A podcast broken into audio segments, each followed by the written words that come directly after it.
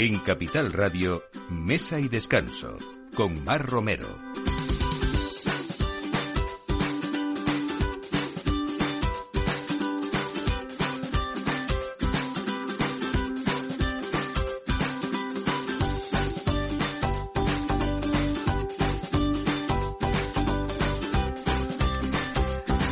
Buenos días. En este domingo de Pascua, pues volvemos a darles la bienvenida a la hora del aperitivo aquí en Mesa de Descanso de Capital Radio. Algunos seguro que nos están escuchando en ese coche ya de vuelta después de haber disfrutado de esas pequeñas vacaciones. Sobre todo tengan cuidado con la carretera, que es lo más importante. Y nosotros aquí, acompañándoles como, como cada domingo. Hoy mm, vamos a hablar, como siempre, de buenos lugares donde acudir. Por supuesto, de vinos muy especiales y de historias muy especiales también. De tradición y de generaciones que han hecho de ese legado heredado algo muy positivo y una apuesta también por, por, la continuidad, que es lo más importante, ¿no? Hablamos hoy también de un triángulo gastronómico que tiene el producto como protagonista. Vamos a hablar de toques extremeños, riojanos y catalanes que se unen en un restaurante donde la amistad ha germinado entre el talento dentro y fuera de la cocina. Amistad es amicitia y Amicitia es el restaurante que, del que hoy nos va a hablar Juan Carlos Navia, que es el director eh, y gerente de este restaurante en Madrid, que em, tiene pues relativamente poco tiempo, pero muchísima experiencia detrás y, nos lo va, nos lo va a contar él. Hablamos nada menos que de siete generaciones, 250 años de historia de una de las bodegas eh, fundadoras de la denominación Ribera del Duero, eh, Balbás, y hoy está esta séptima generación representada por Patricia Balbás, Balbás para hablarnos sobre todo de sus vinos parcelarios, en este caso, más emblemáticos y cómo esa tradición ha servido para hacer eh, cosas innovadoras eh, y sobre todo hacer vinos, como les comentaba, muy especiales, ¿no? Y hablando de tradición, también hablamos aquí de cuarta generación de un mítico restaurante en la calle, en la madrileña calle Princesa. Manuel Rodríguez es el chef y copropietario con sus hermanos del restaurante Manolo. Hablamos de un restaurante desde 1934 lleno de historia, lleno de personajes y lleno de mucha cultura y literatura, aparte de ese respeto por el producto que les he hecho, bueno, pues estar todos estos años que les comentamos, ¿no? Y por supuesto nos gusta hablar también eh, de lugares que son a dónde ir, pero desde luego a través del papel que cada día es más difícil ver. Así que hablar de revistas en papel como es Gastroplanet, aparte de digital, de ese director que es compañero y amigo Alberto Granados, pues es un gusto también porque no dejan de ser eh, medios gastronómicos y viajeros que nos hacen disfrutar pues de todas estas cosas que les contamos también en este programa de Mesa de Descanso. Así que a partir de ahora les acompañamos durante todo este tiempo, 60 minutos, con Víctor Nieva en la realización y Mar Romero, quien les habla habla. Bienvenidos a Mesa y Descanso.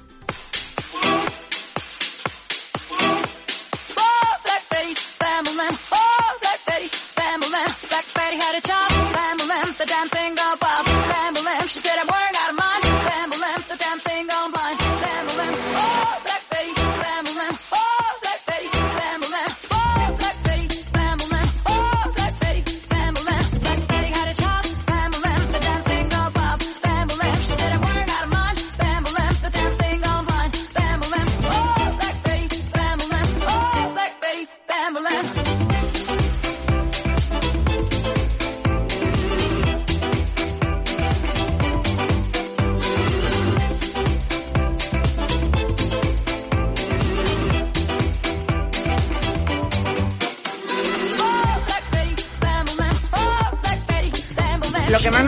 en este programa es hablar, por supuesto, de producto, de materias primas, de calidad y sobre todo de talento en la cocina, ¿no? Y yo creo que todo esto lo reúne Amicitia, que como les decía es ese triángulo gastronómico con el producto como protagonista. Juan Carlos Navia, bienvenido. Muchas felicidades sobre todo por por este por este proyecto que pues que ha empezado hace poco tiempo, ¿no?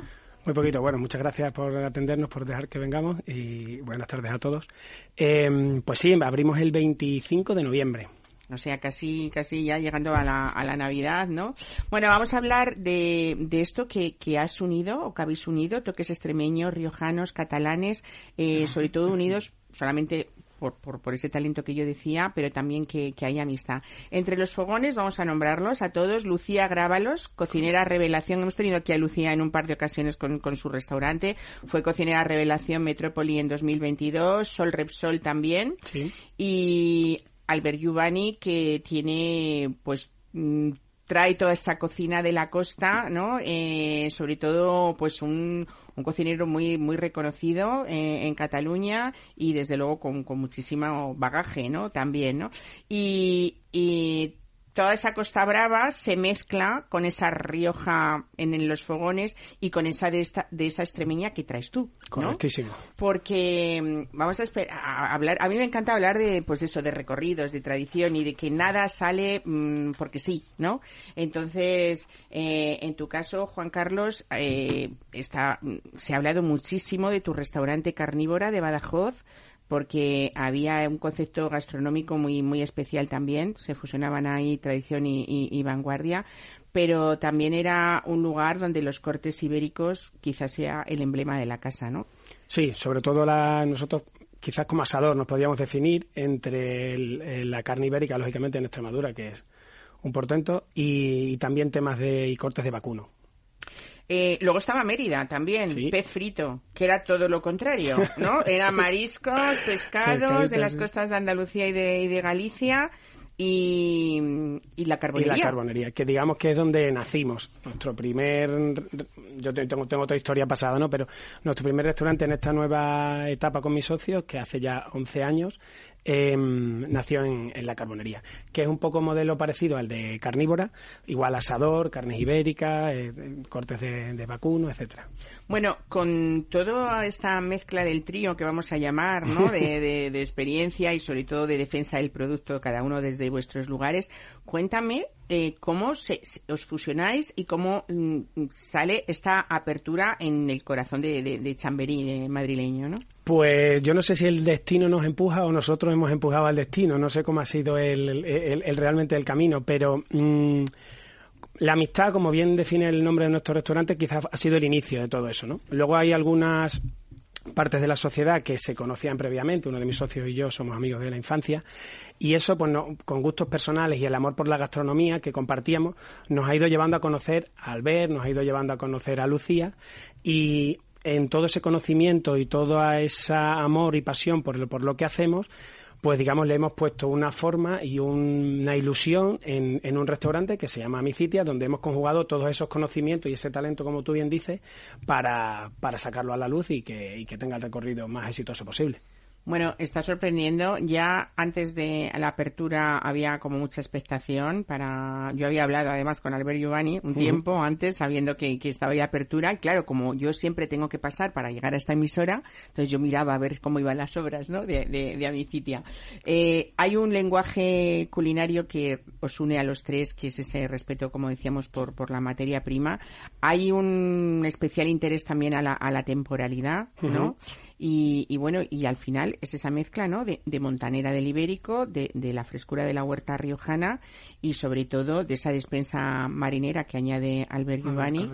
Eh, hay una marca de garantía que es la gamba de Palamos como, como punta de lanza. Cuéntame esto porque aquí en Madrid no hay muchos sitios donde podamos conseguirla, ¿no? O podamos disfrutarla. No, no, y además porque es difícil. Al ver cuenta con el certificado de, marca de garantía de Palamos allí en, su restaurante en el Valladán y, y, bueno, creíamos que era algo pues novedoso para Madrid y que él viniera con, y nosotros a su vez, lógicamente dentro de nuestro paraguas, viniéramos con ese concepto a, Madrid, que, creemos que es muy interesante porque es un producto pues muy local, muy localizado que, y con muchísima calidad, como otras muchas gambas del, del mercado en el Mediterráneo, que lo queríamos muy interesante para dar a conocer en Madrid ese, esa gamba que tiene ese sabor tan especial y tan característico. Bueno, eh, decís que vuestro término de proveedores lo traducís a que son amigos todos, ¿no? Eh, eso importa porque al final tenéis la garantía de que vuestro producto es el que queréis cada día, ¿no? Eh, y luego, en esta propuesta tan gastronómica, ¿no?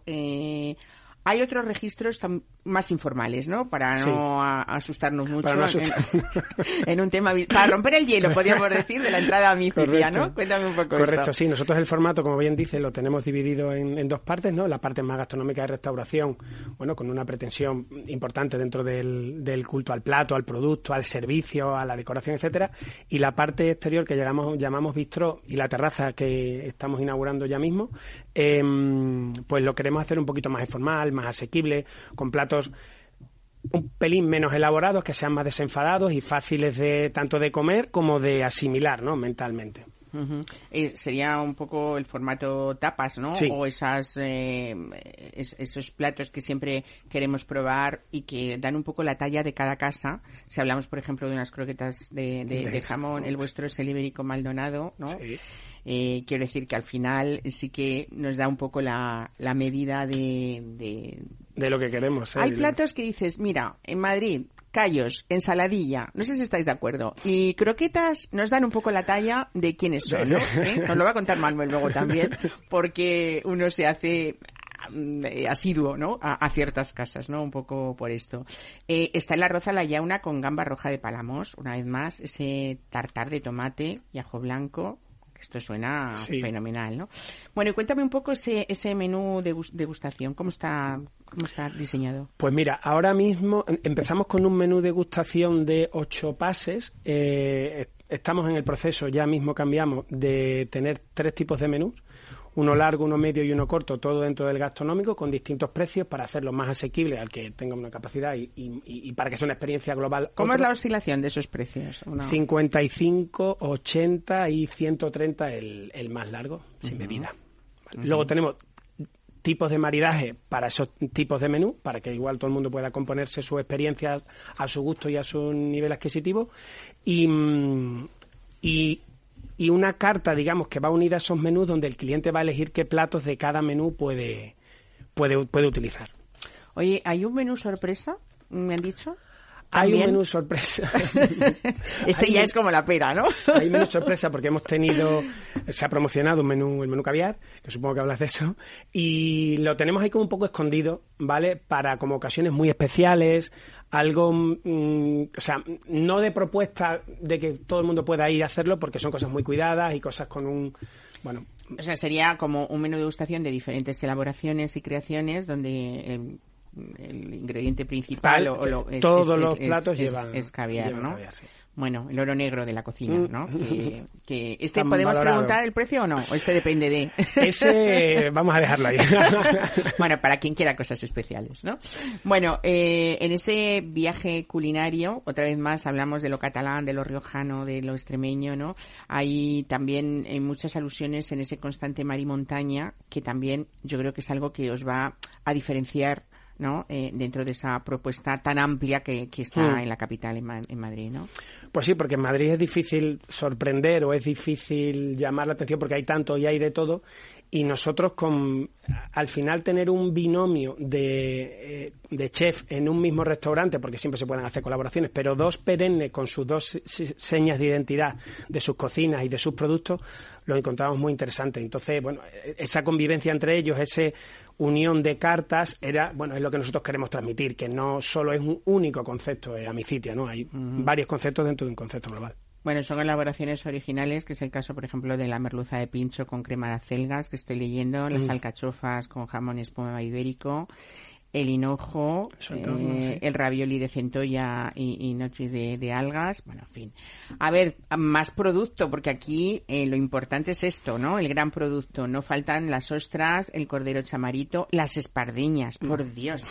Eh, es que, claro, tomar unas espardeñas en Madrid es también, una vez más, muy difícil, sí, Sí, sí, sí, porque son productos complicados de, de, acceder a ellos, ¿no? Claro. La trufa, la coliflor de calahorra, que aquí veo la, la, mano riojana, eh, y ya vamos a hablar también de esa yo creo que bastante poderosa carta de vinos, en unas 150 referencias que habéis hecho pues una cuidada selección. Cuéntame un poco cómo habéis pensado esta. Pues eh, difícil apartado este de los vinos, ¿no? En una ciudad tan grande como esta, pero bueno, quizás nosotros nos hemos centrado en la zona donde estamos, ¿vale? Que es una zona digamos, clásica de Madrid, ¿no?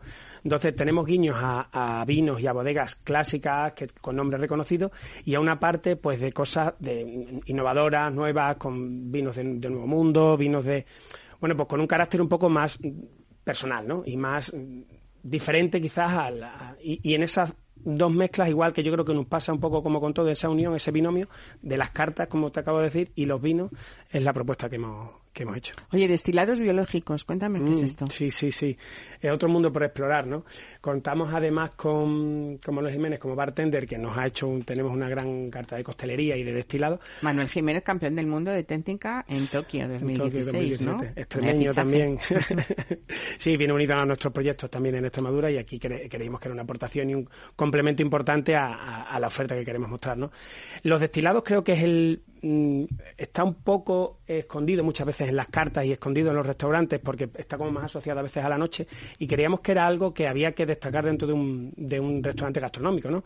Y los, eh, los orgánicos y los biológicos, pues es un paso más evidentemente dentro de la calidad y dentro de además sobre todo luego cómo sientan al cuerpo eh, el alcohol, porque bueno, el alcohol tiene sus consecuencias algunas veces divertidas y otras menos, ¿no? Pero mm. y, y el tema de ser biológico le da un sabor y le da una naturalidad que es especial contra otros.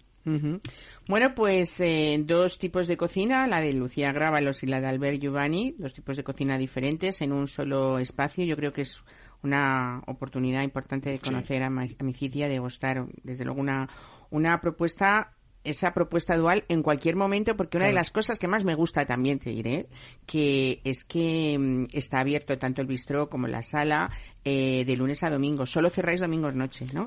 Porque cada vez es más difícil encontrar restaurantes que abran los lunes. Esto lo digo para la gente que, que viene a Madrid, pues por negocios, por, por ocio, por... Eh, Patricia Balbán me está diciendo que sí que es verdad, porque ya a veces que cuando vienen amigos de fuera el lunes digo, no podemos ir a, pocos sitios, ¿no? Pues mira, hoy tengo dos ejemplos donde, donde podemos ir, porque en el caso de, del restaurante Manolo, el Manolo, ¿eh? que sepáis que abre los 364 días del año solo, solo cierra un, una, vamos, un, día al año. Pues Juan Carlos Navia, no sé si te queda algo más que decir, pero yo creo que sí que hemos hecho un repaso de, yo creo, de esa unión importante, eh, algo que nos podía parecer un poco raro, el sentido de unir Rioja, eh, toda esa parte catalana de Albert, los productos extremeños de la dehesa que son inigualables y esas joyas gastronómicas que habéis decidido que, estén. Y una vez más, yo siempre digo que, nos gusta saber los precios porque mm, aquí definimos lo que es algo caro y lo que es algo alto de precio. Y alto de precio es cuando tú usas productos altos de precio, ¿no? Eh, la gente va a disfrutar y algo caro puede ser una ensalada de 20 euros si lo que tiene no mm. nos gusta o está mal hecho mm. o, mal o maltratado, ¿no? Así que felicidades por esa apuesta, creo que es algo muy bonito. En este Madrid, además, que está efervescente ¿eh? de novedades. Así que muchísimas gracias por estar hoy aquí con nosotros. Gracias, Juan Carlos. Para personas inquietas, Capital Radio. En Capital Radio, Mesa y Descanso, con Mar Romero.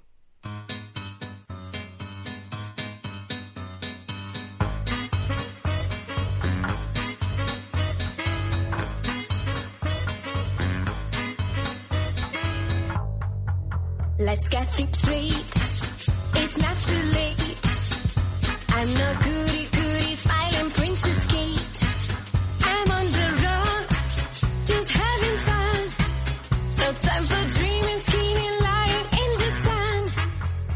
just a day.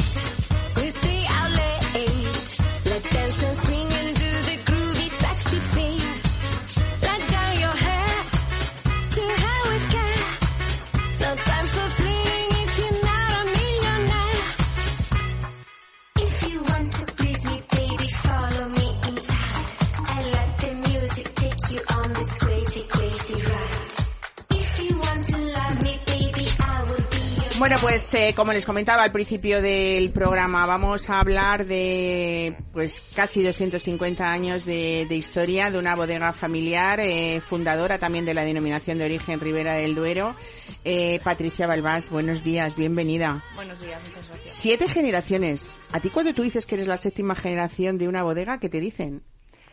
Pues quieras que no, eh, cuando yo lo pienso para mí misma eh, es una responsabilidad enorme y siempre te entra un poco de, de, respeto, sobre todo de muchísimo respeto, ¿no? Porque hay mucha historia detrás. Bueno, fíjate que siempre que hablamos, por ejemplo, de negociar, siempre en el mundo del vino, hablamos siempre de, franceses, ¿no? Y tu familia comenzó en 1777 con bo- como boteros y como negociantes en la horra, ¿no? Eso es. Nosotros empezamos en 1777 y el oficio principal de lo que de lo que es nuestra familia eran los boteros. Entonces lo que hacíamos era eh, curtir las pieles de las de las cabras y con eso elaborábamos las botas de vino. Y luego ya paralelamente trabajábamos con la elaboración del vino. Bueno, eh, yo creo que son vinos además que producís y que distribuís pues con esa personalidad propia de una bodega mm, que todo el mundo conoce y a mí me gusta mucho mm, porque todos hablamos de pequeñas producciones que se da por, por, por, por sentado, ¿no? Que cuando hay unas pequeñas producciones en el mundo del vino tenemos cosas muy especiales, pero hablar de vinos especiales, de una grandísima calidad, mezclando esa tradición y esa tecnología y esa innovación, cuando hablamos de 500.000 litros, eso tiene mucho mérito, ¿eh? ¿O no? Tiene mucho trabajo. Al final es muy, muy complicado. Tiene muchísimo trabajo, de verdad. y Hay muchísimo trabajo detrás en luchar por esa especialización que nosotros estamos apostando por, además de nuestra línea tradicional, apostar por vinos parcelarios de producciones muy limitadas. eh, sobre todo, premiando la, la calidad y la especialización es complicado. Bueno, hablamos eso, de esto, de esta línea que, que Pedro de la Fuente, que, que es vuestro enólogo, que lleva ya vinculado con la bodega, pues casi o más Toda de la vida. 25 años, ¿no? En tu caso, toda la vida. Toda la vida. Eh, mm, eh, sí que es verdad que, que él ha hecho, ha querido marcar mucho las diferencias eh, con las diferentes, o sea, con las diferentes crianzas, marcar esos distintos estilos, ¿no? Y en el caso de vuestros vinos parcelarios, que son seis, son yo creo que, que una respuesta a esa tendencia actual, también nuevos gustos de los clientes que han ido cambiando, ¿no? Eh, porque ¿cuántos años llevas, Patricia, en la bodega?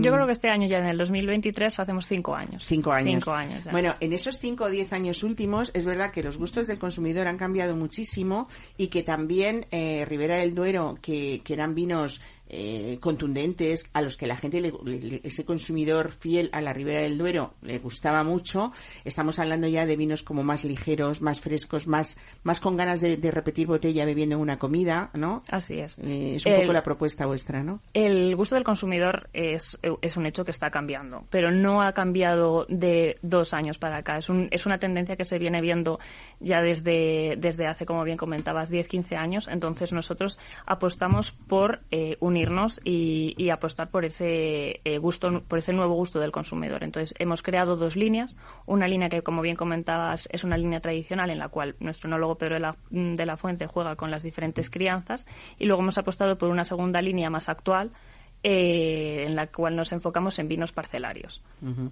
Bueno, la Horra es probablemente la zona productora más exquisita de, de la Ribera del Duero, es como esa joyita que está ahí eh, en medio, ¿no? Eh, y es verdad que, que también tu padre, Juan José Baldas, eh, Balbás, es esta generación, eh, es el que habla de ese futuro del mundo del vino que está en la especialización, que es en lo que vosotros estáis centrados, ¿no? Totalmente. Nosotros defendemos la especialización eh, de cada, en cada uno de nuestros vinos. Estamos, ahora- eh, estamos ubicados en la Horra, que está considerado como el diamante de oro de la Ribera del Duero, y la uva, la calidad de la uva, debido a ese conjunto entre suelo y climatología, es excelente y con buena uva, al final nosotros somos viticultores y la calidad de un vino al 99% viene determinada por la uva y abogamos por util- utilizar esa calidad que nos da que nos da la uva para la especialización en nuestros vinos.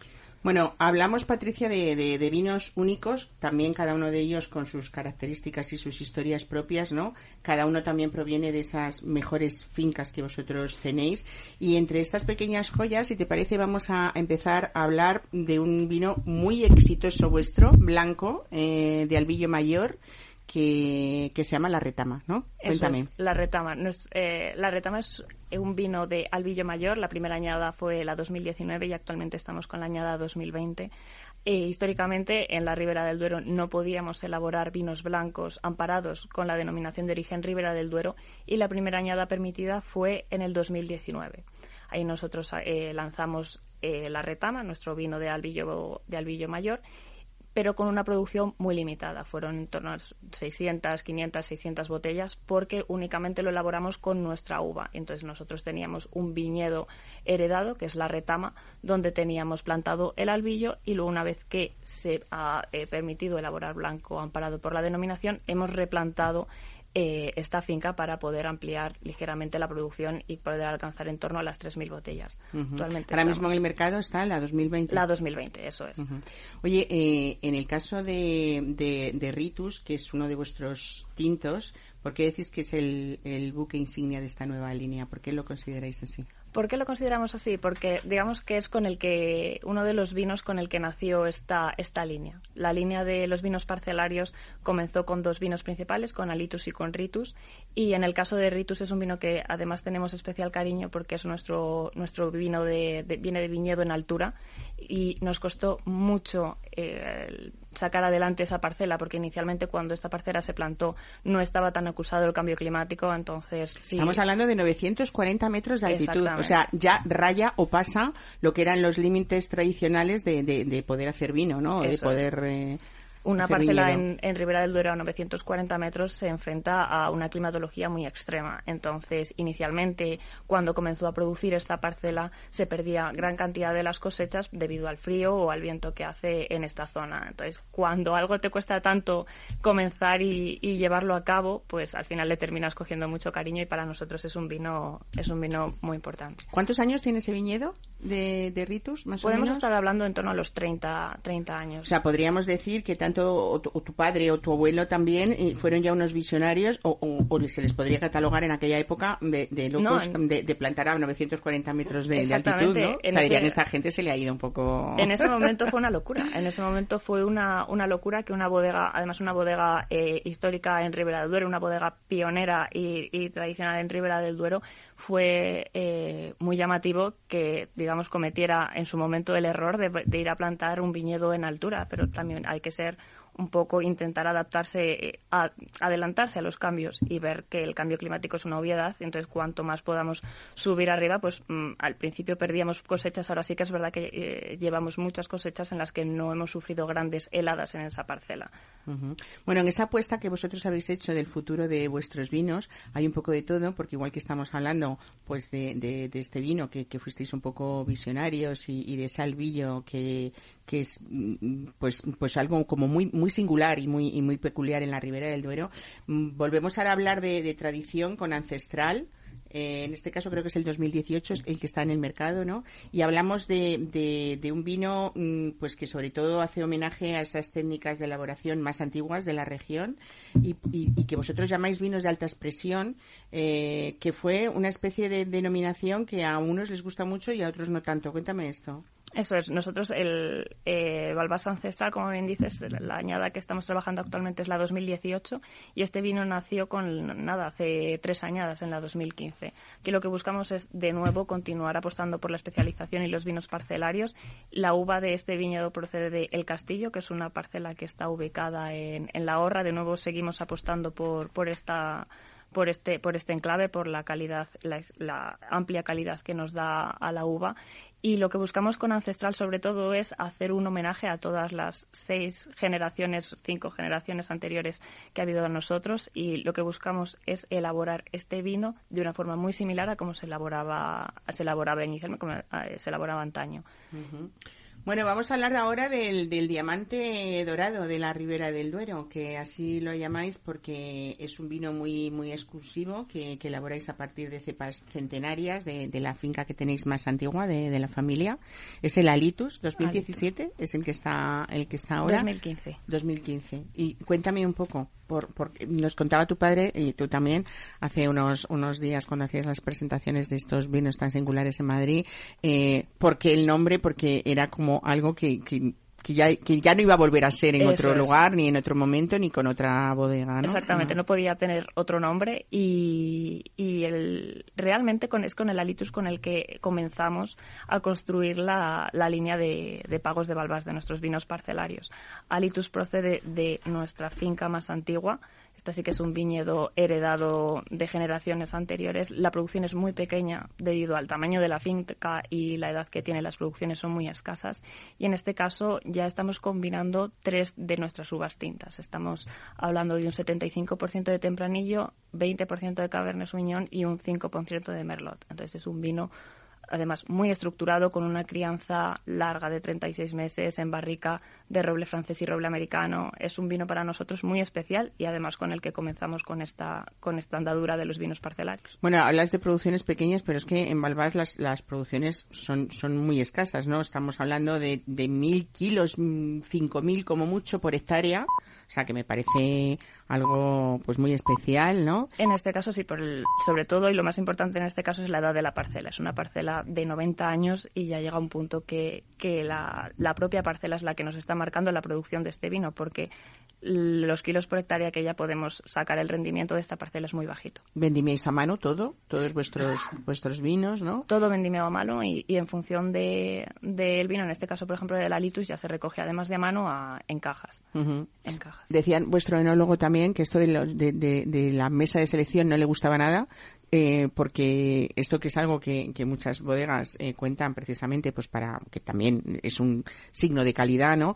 En vuestro caso la selección se hace en la propia viña, dando casi haciendo muchas vendimias porque lo que hacéis es ir revisando, eh, pues eso, zona por zona cómo, cómo va cómo va desarrollándose esa uva ¿no? en el tiempo de vendimia. Exactamente. Nosotros el problema que, que, le vemos a una mesa de selección es que para seleccionar la uva en una mesa hay que coger los racimos, manosear mucho los racimos y eso quieras que no siempre va a dañar muchísimo la uva. Nosotros abogamos por hacer un primer repaso en, en viña antes del comienzo de la vendimia en el cual ya vamos eliminando todos los racimos que consideremos bajo nuestros criterios que no van a llegar a, la, a, aportarnos la calidad que nosotros buscamos y luego el hecho de y luego las, la, lo que es en, en, realidad la vendimia ahí ya lo, la realizamos a mano principalmente por gente especializada para poder una segunda selección digamos así de manera que una vez llegado a bodega tratando a la uva con, con el mayor de, la, de, los cuidados, pero no tener que manosear de nuevo los racimos uh -huh. antes de entrar a depósito.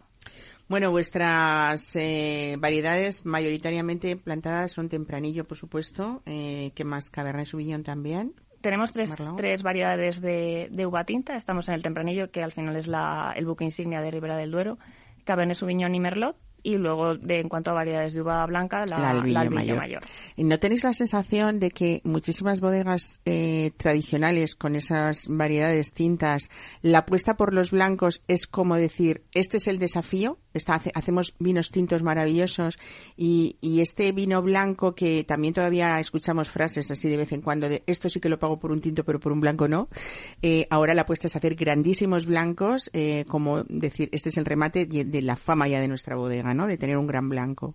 Sí, podría ser, podría ser un, una visión. Nosotros, al final, tú estás muy especializado en elaborar vinos, vinos tintos, pero el vino blanco te puede coger un poco eh, algo novedoso, algo que en realidad no se había elaborado bajo, amparado bajo la ley hasta 2019. Entonces te supone un reto, primero, el entender la uva, qué es lo que esa uva, el tipo de vino que te puede dar y si es, necesita crianza, si no necesita crianza, los tipos de crianzas. Eso al final en un tempranillo que lo llevas elaborando históricamente en Ribera, lo puedes tener más o menos entendido, aunque luego siempre hay que eh, adaptarse a los cambios, ¿no? a las nuevas tendencias y los nuevos perfiles de, de, gusto del consumidor. Pero un blanco de albillo que no se ha elaborado antes sí que te supone un reto primero para a la hora de elaborarlo. Cómo, cómo hay que entender, como digo, cómo va a evolucionar esta uva, cómo me va a responder en fermentación, cómo me va a responder en crianza, en botella, y luego cómo va a buscar el consumidor, qué busca el consumidor en este vino. Entonces es un reto constante hasta que ya se haga un, un, nicho de mercado y el consumidor ya sepa lo que va a encontrar al consumir un albillo.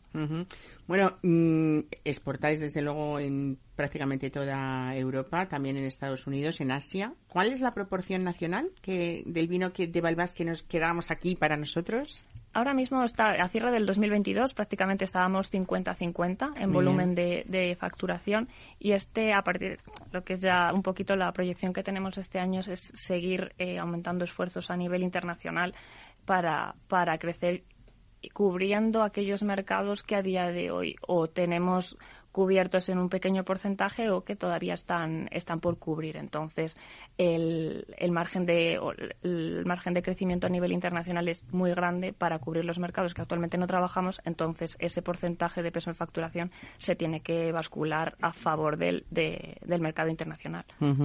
Pues nada, origen, trayectoria y sobre todo este es el resultado de ese reconocimiento que llega actualmente todavía, no bueno todavía y lo que nos queda de camino, eh, pero lo que representan estas estas siete generaciones que, que, que representa Patricia Balbás, ¿no? Así que muchísimas felicidades también eh, por ese trabajo, desde luego, y por hacernos disfrutar de vinos tan interesantes y tan importantes que a veces siempre contamos lo mismo eh, cuando tenemos una botella en la mesa. Mmm, no nos damos cuenta muchas veces de todo ese proceso, ese trabajo y además es una de las cosas o de los de los productos que tenemos en, la mesa que depende mucho del tiempo hasta el último momento. Podemos haber tenido un año fantástico y en los últimos días de vendimia decir, Dios mío, la que nos estamos jugando, ¿no? Así que hacer esa tradición de tantísimos años, eh, bueno, pues es signo de hacer muy bien las cosas. Muchísimas gracias, Patricia, por estar hoy con nosotros. Muchísimas gracias a vosotros. Capital Radio, la genuina radio económica.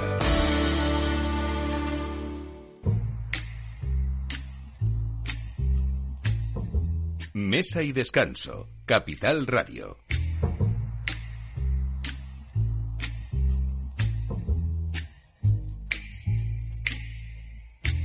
Never know how much I love you.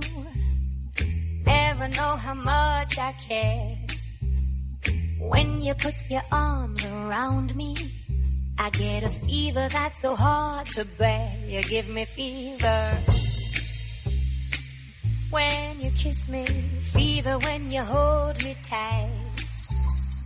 Fever in the morning, fever all through the night. You give me fever. You give me fever. You give me fever. You give me fever. Bueno, pues hablamos ahora de un lugar que rebosa historia desde sus platos a sus paredes. Manuel Rodríguez, bienvenido. Buenos días a Mesa de Descanso. Chef y, y copropietario cuarta generación, copropietario digo porque aquí hay tres hermanos que han decidido que vais a por los 90 años, que queda muy poco, eh, y, a, y, a, por muchos más, ¿no? Eh, es una, una, una herencia que habéis tenido tanto tú como Paloma y Juan, que son tus otros hermanos, ¿no? Desde que tu padre se jubiló hace muy poco porque pasasteis la prueba como, como mucha de la restauración española por esa pandemia, aguantando ahí el chaparrón, ¿no? Eh, incluso yo creo que hicisteis como todos ahí manteniéndose activo con el, con la comida a domicilio y después de eso tu padre ha dicho que, que ya es hora de irse a casa y relajarse un rato, ¿no? no. después de sí, tantos lo años. que, lo que comentas efectivamente es interesante porque primero hay, hay un punto diferenciador, es la primera vez en la historia del restaurante que que pasa la herencia no de un padre a un hijo, como haya sido tradicionalmente las tres primeras, sino que se hace un consejo de administración en el cual mis dos hermanos y yo formamos eh, parte del consejo y, y, la primera vez que, somos tres y, y, no uno el que dirige la empresa y toma las decisiones. Y luego es verdad que... El momento de la, de la, de la jubilación, de la retirada de mi padre, coincide justo con el principio de la pandemia en 2020. Entonces nos, nos viene un momento como mucha turbulencia, ¿no? De que pues, hay un cambio generacional, un cambio de forma de hacer las cosas tratando de mantener la tradición y, y al mismo tiempo pues entra una, una nueva administración para, para tratar de, como te digo, tratar de combinar eh, lo que es la tradición casi centenaria de, de un restaurante en el centro de Madrid con bueno, pues adaptarse un poco a los nuevos tiempos. Es verdad que a nosotros la pandemia pues no, no, no, nos, no, nos golpeó de una forma muy directa porque nuestra clientela era una clientela muy tradicional, envejecida, eh, que, que, que, que, gran parte hemos perdido. Entonces adaptarse a, a, las nuevas circunstancias y a la nueva corriente, pero sin mantener ese, ese toque de, de uh -huh. como referente de la comida tradicional en Madrid. Bueno, es curioso también porque aunque vosotros habéis criado entre fogones, eh, cada uno tenía su camino. Tú eres historiador del arte, sí. tu hermana Paloma profesora y Juan, que también está, o estaba, estaba en el sector de, de la banca, ¿no? eh, pero quien se pone aquí el delantal ha sido tú. Cuéntame por qué. Bueno, pues esto fue casi circunstancial, te diría. En 2015, cuando entro yo en la empresa, eh, estaba el jefe de cocina que, que llegaba, llevaba 50 años ya, Manuel Besteiro, igual os suena, Mm. y, y bueno, pues era pues el auténtico artífice de toda la cocina. Entonces le quedaban unos pocos años para jubilarse y mi padre, yo creo que con muy buen criterio, dijo, pues mira, entra tú en cocina, aprende todo lo que puedas de, de él y, y que se mantenga un poco el hilo conductor de, de los últimos 50 años. Y, y curiosamente, pues también Besteiro también se jubiló eh, prácticamente a la vez que mi padre con la pandemia, por lo tanto, pues ha habido un momento también de mucho cambio. Pues ha habido un momento en el que aquí estás tú replicando esas recetas que durante tantos años han, han enamorado ese barrio de Moncloa. Estamos hablando de, de la calle Princesa desde 1934. Muy rica cocina española, con mucha inspiración del norte también, que ahora nos vas a contar, porque ese pulpo es para recordar cuando uno va allí. Y desde luego un cocido madrileño, para no perdérselo, todo el mundo sabe cuál es el cocido del Manolo, ¿no? Sí, lo- si quieres por partes, eh, mi, cuando mi, mi bisabuelo eh, Manolo en el año 34 eh, funda el local, él prácticamente se viene pues con una mano delante y otra detrás de una aldea de, de Lugo, de Galicia, y, mm, y entonces la esencia de esa cocina, que en realidad no es Manolo el que la lleva, sino que es mi bisabuela, la, abuelita Pepita, la que se encarga de todas las recetas y de darnos el ideario, que hoy en día no es que sigamos a rajatabla, pero que sí que tenemos presente en nuestro funcionamiento diario y hay muchas recetas como pueden ser los callos o postres como el arroz con leche o el cocido que ahora te comentaré, que sí que se siguen a, a pies juntillas de lo, lo que decía Pepita. Pero, pero esa, esa influencia de, de nuestros ancestros, un poco eh, lo que hablamos nosotros de, honrar el pasado, ¿no? Honrar a nuestros a nuestros eh, predecesores, pues, pues, pues sí que lo mantenemos y por lo tanto, pues el pulpo efectivamente es un pulpo que se hace con, con pimentón dulce o con pimentón picante, depende lo, lo, lo- como lo quiera el cliente, pero que, que sí que viene de Galicia. El, eh, la merluza también se hace a la gallega. Eh, y luego mezclar esos productos gallegos con, con los tradicionales castizos más madrileños, como pueden ser los callos o, o este cocido, que, que justo hemos estado en la ruta de- del cocido ahora y bueno, pues siempre todos los años se, se genera allí mucho, mucho público eh, y es como una puerta de entrada para nosotros, ¿no? Este cocido que, que ya... ¿Lo en- servís los miércoles? Miércoles, sábados, y domingos, domingos. sí. Estamos, Desde octubre hasta mayo, ¿no? eso es, desde la hispanidad hasta San Isidro tenemos el, el cocido madrileño y lo ponemos en dos vuelcos, uno primero que va la, la sopa con, con los fideos y el segundo ya pues toda la, la verdura, la carne, las legumbres y, y bueno pues es un plato contundente que, que la verdad es que hay que decirlo porque parece que también que cocido es como una exageración pero pero el cocido eh, es un plato que como su propio nombre indica está todo cocido. O sea es, es bastante vino un dietista una vez eh, al, al Manolo y nos dijo que, que él una vez a la semana se tomaba un cocido porque le parecía que, que la clave de una buena dieta era que fuera variada. Y por lo tanto bueno pues en el cocido como to- ya te digo toda la, la carne la legumbre la, eh, las verduras va todo cocidito es, es algo realmente sano no luego es verdad que tienes el, el- el chorizo la morcilla que bueno es que lo puedes apartar si no te lo comes pero pero que es un plato que, que, que sienta bastante bien y, y esa sopa hecha así a fuego lento durante tanto tiempo con Bueno, y el tema legumbres se, se, se agradece mucho, ¿eh? Eh, Mm. sobre todo porque ha habido muchos años de olvidarnos en los restaurantes de esos platos de cuchara que son muy saludables, muy ricos y... Mm. Pero fíjate que tengo la impresión que vuelve, ¿eh? que tomarte Sí, unas buenas totalmente. lentejas de la abuela, tomarte unos buenos eh, callos con garbanzos o unas buenas unas buenas alubias, ¿verdad? Yo creo que eso, pues pues bueno, eh, también un poco lo que, lo que relaciona a lo que se hablaba antes con, con Juan Carlos y su restaurante. Yo creo que lo bueno de Madrid es que tiene que haber de todo, tiene que haber sitios nuevos que te ofrezcan una cocina eh, pues eh, transgresora, una cocina nueva, una cocina de influencias y también tiene que haber esa cocina tradicional en la que tú puedas ir todos los días, tomarte un menú del día y tomar esas recetas que a lo mejor se habían olvidado un poco de, de la abuela y que día a día pues estamos olvidando por las nuevas tendencias. Pero, pero en eso está, yo creo que la, la gran virtud de Madrid, ¿no? Y de la y, cocina. y sobre todo cuando hablamos de tradiciones y manteniendo esas tradiciones que también es, es un valor eh, tenemos que hablar de ese tapeo de, de, de barra que es la esencia de- del bar de toda la vida que, que nos gusta a todos no de ir al, al, al- bar del barrio de toda la vida no Sí. y como en algunos sitios cuando se ha dado el caso también de, de cambiar es- este actualizarlo de alguna manera o hacer algún cambio mm, más que un éxito ha podido ser un fracaso no porque hay gente que a cada lugar se va buscando lo que realmente queremos, ¿no? y hay momentos para todo en la vida, o sea, en, la vida para, para todo, para, pues para ir a un restaurante gastronómico o para ir a ese tapeo que nos encanta en Madrid, que afortunadamente, eh, pues, pues no, no queremos perder, ¿no? Hay muchas joyas, eh, también si hablamos un poco de, del lugar, porque hay que hablar no solamente de, de, la, de la cocina, pero yo creo también de ya, eh, primero, la efervescencia que hay de gente desde que uno entra a desayunar, ¿no? Porque los desayunos son algo también muy tradicional en esta casa. Y luego, mm, yo creo que el lugar, ¿no? Que tiene, como digo, auténticas joyas envueltas en ese estilo art deco, que esa patina del tiempo es algo muy bonito de vivir también y una de ellas es esta barra de estaño de la que estamos hablando con la violetera en lo alto, ¿no? Y, bueno, un poco todo, ¿no? Porque es, son reliquias rescatadas casi de anticuarios, las sillas son piezas únicas también.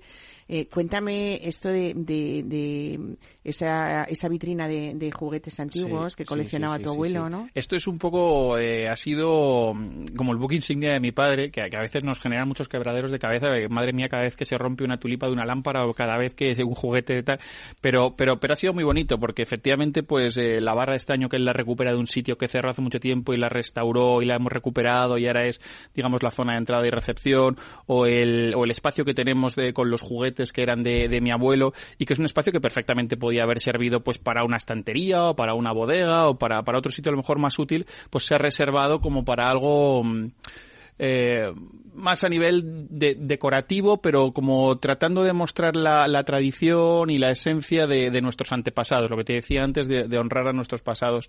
Entonces, sí que, sí que mi padre hizo un gran esfuerzo por, por, por mantener ese estilo y, y, ahora, por ejemplo, pues organizamos tertulias literarias todas las semanas, entonces, pues eh, se, se, se, presentan libros, se hacen tertulias sobre... Tenéis dos tertulias semanales, Eso es, sí. Eh... Ahora mismo sí. Y, y se hacen también visitas turísticas por el barrio, entonces también también es la idea de ligar un poco nos, la gastronomía a la cultura, ¿no? Que, que um, bueno, pues por nuestro local pues ha pasado a lo largo de, de casi 90 años, pues han Mucho pasado grandes literatos, grandes filósofos, grandes políticos y, y, al final eso pues también te, te, da un te da un empaque, ¿no? De, de un sitio en el que pues pues se, se, hacen cosas más allá de la, de la gastronomía, pero también lo que comentabas antes del tapeo, pues eh, al final nosotros abrimos eh, 364 días menos uno enero, desde las 7 de la mañana hasta las 11 y media de la noche todos los días. Entonces, eso al final te genera un flujo de gente muy amplio, desde por la mañana el que viene a tomarse el primer café a la barra. Luego empezamos con los aperitivos, eh, por supuesto los churros y las porras, que eso se vende muchísimo. Eh, luego ya las comidas, que es más la zona de sala, pero que hay mucha gente que sigue comiendo en la barra y que quiere sentarse en la barra, hablar con su camarero, a tomarse un buen vino y, y, a estar tomando una tapita de callos o unos calamares en su tinta. Y luego por la tarde ya las meriendas y, y otra vez por la noche volvemos a abrir el comedor para las cenas. Entonces al final es un poco tocar todos lo, los palos, ¿no? Que, uh -huh. que, antes yo creo que en época de mi abuelo o de mi bisabuelo eh, era, era más normal, más común, hay mucho tapeo. Ahora realmente en la calle Princesa, bueno, pues nos hemos quedado un poco en sí, un oasis, ahí ¿no? En una islita, sí, ¿no? Exacto. Estáis al lado de, de sí, la, sí, este, del ejército. De Eso la, es, del ejército del aire, del sí. Aire y... Porque antes es verdad, pues estaba toda la zona de mm, toda la ciudad universitaria, todos los universitarios que venían desde allí, como no había intercambiador en Moncloa, era el paso obligatorio por, por Princesa, ¿no? Para llegar hasta Plaza España. Entonces, pues estaba Peñabel, Pacal y el Quinto Toro, la Princesita, toda esa zona que se generaba mucho flujo. Ahora, pues realmente, pues son más tiendas, eh, bancos, eh, bueno, pues ha cambiado. Pero ahí seguimos ahí estáis nosotros manteniendo esa tradición sí, no durante sí, 90 años eh, y sobre todo eso que en una capital como esta lo más bonito de todo ahora nos lo va a contar Alberto Granados que de esto sabe bastante es bueno pues esa mezcla de, de novedades de que siempre uh -huh. hay eh, estamos expectantes de todo lo nuevo de que es imposible casi hasta los profesionales mm, conseguir eh, ver y conocer cada uno de los sitios que se abren pero luego es precioso ver lugares llenos de uh -huh. gente no como, como Manolo. Así que muchísimas gracias, gracias Manuel Rodríguez, y felicidades una vez más, sobre todo por, por velar por esa tradición y que tres hermanos se pongan de acuerdo para defender un lugar de abuelos. Oye, chapó, ¿eh? Gracias. Felicidades por eso, gracias a ti. Capital Radio.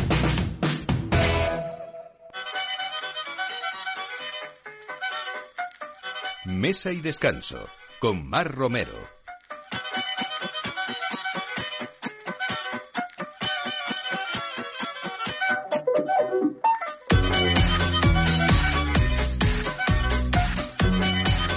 Bueno, hablando de medios que nos ayudan a informarnos de esas aperturas, de esas tradiciones y de esas familias hosteleras de toda la vida, ¿cómo me gusta tocar el papel? Alberto Granados, buenos días, bienvenido a Mesa de Descanso. Bien. Gastroplanet, que está- eh, ha cumplido un año ya, ¿o no? Un O poquito casi, más, casi. sí, un poquito más de un año. Llevamos ya ocho números, los hacemos trimestralmente, salimos con las estaciones, con lo cual primavera, verano, otoño, invierno, ahí está nuestro Gastroplanet en papel, aunque luego el digital, obviamente, seguimos con él, ¿no? Bueno, periodista, eh, periodista gastronómico, gastrónomo y periodista de radio, y no hay más que oírte para saberlo. Bueno, sí, sí, sí, muchas, ¿no? muchas- muchos años, muchos años aquí detrás de- del micrófono. Y ahora, bueno, pues al final somos comunicadores, entonces encontramos vías, a veces en la radio, a veces en la televisión, y en este caso, pues es una, una revista, bueno. Bueno, hablamos de valentía porque en- eh, abre- eh, eh, abres, o sea, abres, eh, inauguras y o estrenas esta revista en, en los tiempos casi de post-COVID, ¿no? Eh, una revista que me imagino que lo que has querido en ella ha sido dar visibilidad a todo esto de lo que hablamos, restaurantes, chefs, productos, productores, hoteles, mucho lifestyle también, porque... Sí, bueno, tampoco en exceso, ¿eh? Hay que darle su, su Su puntito, puntito. determinado, pero sí, sí, intentamos poner en valor todo eso, sobre todo la cocina, la gastronomía, los lugares, las bodegas, los vinos, obviamente son muy importantes, ¿no? Y tampoco te creas que hay tantas revistas en el sector, ¿eh? Que al No, final por eso digo que como me gusta vemos- coger el papel, sí. porque cuántas han desaparecido, desgraciadamente, ¿no? Han desaparecido muchas, sí. En y, fin. y bueno, pues entonces apostar por esto y que las, también las marcas, que al final es lo que, lo que nos da de comer, apuesten por ello, pues creo que es importante, ¿no? Que, que no se pierdan estos rinconcitos, ¿no? Bueno, eh, acabo de tocar esta Gastroplanet que Ujú. acaba de salir, eh, Sí, vamos, salió con ya la primavera. salida del el- horno. Sí, sí, sí, el 22 de, de marzo, o sea que lleva nada, unas, unas semanitas en el mercado y cada una que te llega, pues es como un niño pequeño, ¿no? Ahí te llega con la ilusión de, del primer día casi, ¿no? Gastroplanet eh, va con el cambio de cada estación. Eso es. Estamos Ujú. tocando la primavera en una portada en la que protagonizan un especial de, de arroces Sí. con Quique da Costa, por supuesto. Y unas manos muy especiales, ¿eh? me encanta esas manos que son las de Quique da Costa precisamente Sí. y que se le reconocen por los dos tatuajes que tiene, que tiene ahí a sus dos niños, a Hugo y a Noah, eh, que les hizo hacerles una pequeña firma cuando eran pequeños y que se los tatuó los, los, los brazos y, y me gusta que sea él porque al final yo creo que él representa mucho también muchos, muchos valores que nos gustan, ¿no? Yo creo que tiene grandes equipos, ha hecho cosas muy importantes y bueno, y ahora mismo pues demostrándolo con todas las estrellas que tiene, sacando el arroz fuera además, porque tiene su, su arroz en, en Londres, donde está intentando explicar que el, el, el socarrat no es que se haya quemado el arroz, sino que, que es algo que nosotros amamos y, y que nos gusta mucho nuestra tradición española. Y bueno, la verdad es que era importante que estuviera él en la portada, ¿no? Bueno, eh, me gusta mucho esta, lo que estamos hablando siempre y lo que tratamos también aquí en este programa en Mesa de Descanso. Me gusta mucho Gastroplanet porque hablas de innovación, de grandes chefs, de estrellas Michelin, pero mucho también de esos restaurantes de toda la vida, de esa tradición, de esas profesiones de hostelero y de sumilleres. En este caso has hecho un especial muy bonito Sí, también. intentamos con- también darlos un poquito de, ponerlos un poco en valor. Nos faltaría también intentar hacer también algo de sala, que yo creo que es importante, los cocteleros. Pero fíjate tú, es que es lo que no- nosotros a veces los gastrónomos nos metemos en nuestra propia burbuja y no nos damos cuenta de que al final gastrónomos tampoco somos tantos, los que verdaderamente buscan una, una gastronomía determinada. Si tú miras Madrid simplemente, la gente que va a comer a diario a estrellas Michelin, es un número Son ínfimo de las personas que se van a tabernas y que disfrutan de unos buenos callos y de una buena barra, ¿no? Y en Madrid además tenemos la suerte de que Claro. tenemos esa población flotante de la Sí, que hablamos, sí, sí, sí. que muchas veces son los que desde fuera, de otras provincias, vienen ávidos de conocer también esas Claro. novedades, eh, bueno, porque la tradición a lo mejor la tienen más fácilmente donde viven, ¿no? Eh, y somos los madrileños también los que disfrutamos mucho de, de esta tradición de la que, de la que Sí, estamos al final nos gusta la barra y nos gusta tapear y nos gusta la, la cocina Claro. tradicional. Y sí que es cierto eso, que la cocina vanguardia está muy bien. Obviamente, si no hubiera cocina de vanguardia, la gastronomía no hubiera evolucionado porque nos hubiéramos parado en las recetas tradicionales y habituales. Pero, pero está bien que exista, pero es una minoría los que nos gusta y disfrutamos de la cocina de vanguardia. El resto, pues co- cocina tradicional, ¿no? Y además, bueno, en esa cocina de vanguardia es verdad que es eh, pues por un poco como como por lo que como está construida eh, son ocasiones especiales Sí. de cenas de, de acontecimientos de cumpleaños de aniversarios que, que utilizamos o que, o que queremos disfrutar cuando cuando estamos en Madrid Eh, no sé qué opinas pero yo creo que en esa cocina de vanguardia ha habido un reconocimiento en los últimos años importantísimo de una vuelta al origen y al producto, ¿no? Que, que Sí. se nos estaba un poco, se le está yendo un poco de las manos en una cocina que, que no muchas veces se entendía, ¿no? En mezcla de sabores, de, eh, eh, incluso de, materias primas que no localizabas en el plato. Y ahora estábamos hablando antes con Juan Carlos de Amicitia, mm. que es un poco todo eso, ¿no? La huerta, el mar, la montaña, otra vez. Eh, Volvemos al kilómetro cero, claro, sin ninguna duda. Una vez con, con, diseño, con, con, creatividad, pero sí esa vuelta a los orígenes un poco, ¿no? Sí, yo creo eso, que volvemos al kilómetro cero, no se nos olvida de dónde somos, de dónde venimos, el entorno que tenemos. Cada día los restaurantes les gusta más coger los pequeños productores que tienen cerca, las pequeñas bodegas o los vinos que tienen alrededor, pero, pero sí que es cierto que la vanguardia está bien, pero también tienen que tener cocina tradicional y tienen que tener base. No todo el mundo sabe hacer vanguardia. Vanguardia es muy difícil hacerla. Nosotros, por ejemplo, en este número eh, sí que estuvimos y, visitamos un, restaurante que yo creo que es precisamente toda la vanguardia, que es Rabioso, de, David, Muñoz, Y yo lo titulé como el alquimista del siglo XXI, ¿no? Porque sí que es cierto que David es capaz de meterte 27 ingredientes en un plato, claro, pero, que porque su conocimiento de cocina tradicional es increíble. Y es que no, no es que si no tienes la base, uno no, la inspiración no le viene así porque sí, ¿no? Esto lo decía eh, Ferran Adrià hace muchos años cuando decía, para hacer ciertos mm, platos yo he tenido que hacer pollo al cilindrón muchísimas veces en mi vida, ¿no? Entonces, claro, las deconstrucciones salían de alguien que dominaba perfectamente eh, pues pues pues esa esa cocina tradicional, Pero no, todo el mundo tiene esa varita, y entonces eso es importante recalcarlo, y en las escuelas deberían de recalcarlo, que no todo el mundo tiene la varita para meter 27 ingredientes en un plato y que funcionen. Bueno, es como si un alumno de Bellas Artes quisiera ser Dalí o Picasso, ¿no? Pues esto es lo mismo porque no deja de ser un, arte también, ¿no? Bueno, en Gastroplanes también nos propone siempre escapadas gastro, sobre todo, ¿no? En esta ocasión nos vamos a Oporto, ¿no? Sí, eh, la verdad es que decimos el, el, subtítulo de la, porque son escapadas gastronómicas, es ¿cuántos kilómetros serías capaz de recorrer por comer y pongo los puntos suspensivos, ¿no? Y yo creo que eso lo hacemos mucho. Yo descubrí gente que es que los fines de semana se recorre 300, 400 kilómetros por ir a tomar un plato determinado o ir a un restaurante determinado, ¿no? Y nosotros somos muy así, ¿no? Es decir, yo me iría ahora mismo, yo que sé, a cualquier sitio a tomar un plato determinado. De hecho, este cuando, cuando hablamos de, estrellas Michelin, por ejemplo, que hay muchísimo cliente que va con la guía debajo y dice, bueno, pues estas vacaciones me dedico a hacer este recorrido, voy aquí, voy allá. También eso ha salvado a muchos Mm, hosteleros que han conseguido esa estrella Michelin en un medio rural, ¿no? Y, y, abre sus puertas a, Lera, que está por ahí perdido en medio del, mundo, en Castro Verde. Fíjate cómo ha sido, ¿no? Y, al final ha tenido una evolución importante. Hay mucha gente que le mueve un poco la gastronomía, otros que nos, nos, nos mueve el tema visual. Yo soy muy visual, yo veo un plato y digo, uff, esto tengo que probarlo, ¿no? Y muchas veces me lo apunto, me lo guardo y al final recorro los kilómetros que sean por, por tomarlo, ¿no? Y yo creo que en cada sitio hay platos muy apetecibles, en este caso era Oporto. Oporto es una ciudad, bueno, yo creo que Portugal en general está con una, bueno, eh, con una plena ebullición también, importantísima.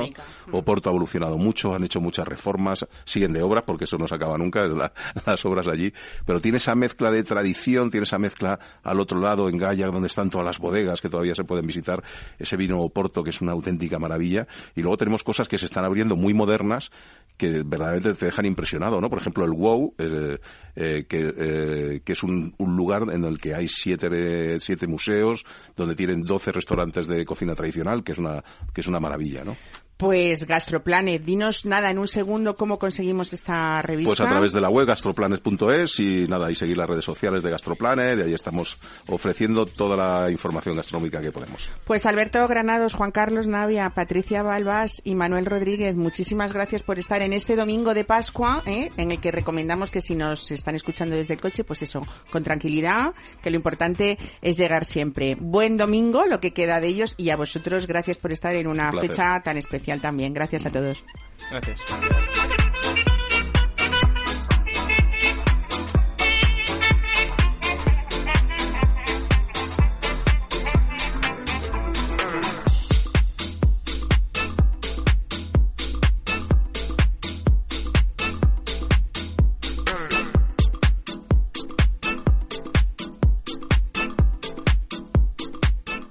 Mesa y descanso con Mar Romero. Capital Radio Madrid, 103.2. Nueva frecuencia, nuevo sonido. Restaurante Ferreiro, todo el sabor de la cocina asturiana con los mejores pescados de pincho de nuestros mares y nuestras carnes del Principado. Recetas sabrosas y actualizadas junto a los platos más emblemáticos de la alta cocina asturiana. La fabada, premio la mejor de Madrid 2017 y las verdinas con bogavante y almejas. Pruebe nuestro famoso arroz con leche y nuestros menús diferentes en cada temporada. Calle Comandante Zorita 32, teléfono 91 553 9342. Una recomendación del programa gastronómico Mesa y Descanso. Esto te estás perdiendo si no escuchas a Rocío Arbiza en Mercado Abierto. Mario Waits, profesor de ESIC y ex consejero del Fondo Monetario Internacional. Llueve sobre mojado, porque antes del conflicto ya el tema de la política monetaria venía muy expansiva, lo que llamamos nosotros la fiesta party pachanga en el Banco Mundial, emitir mucho dinero, y ya llevamos mucho tiempo, con lo cual veníamos con una inflación altísima antes del conflicto. Imagínense que a partir de ahora, con la subida de la energía, yo siempre explico a mis alumnos que si hay algo que afecta muchísimo la inflación es el petróleo, ¿no? Porque afecta al transporte y afecta a todos los derivados, ¿no? Fertilizantes, plásticos, pintura. O sea que si sube el precio del pollo no pasa nada, pero si sube el precio del petróleo sí. Mercado Abierto con Rocío Arbiza. Disfruta de la mejor cocina gallega en Montes de Galicia. Todo un clásico moderno en el barrio de Salamanca. Disfruta de la variada dieta atlántica, de las mejores carnes y pescados tratados con respeto y transparencia y regados con una de las mejores bodegas de la zona. En grupo, en familia o en pareja, Montes de Galicia te ofrece el espacio perfecto en cada ocasión.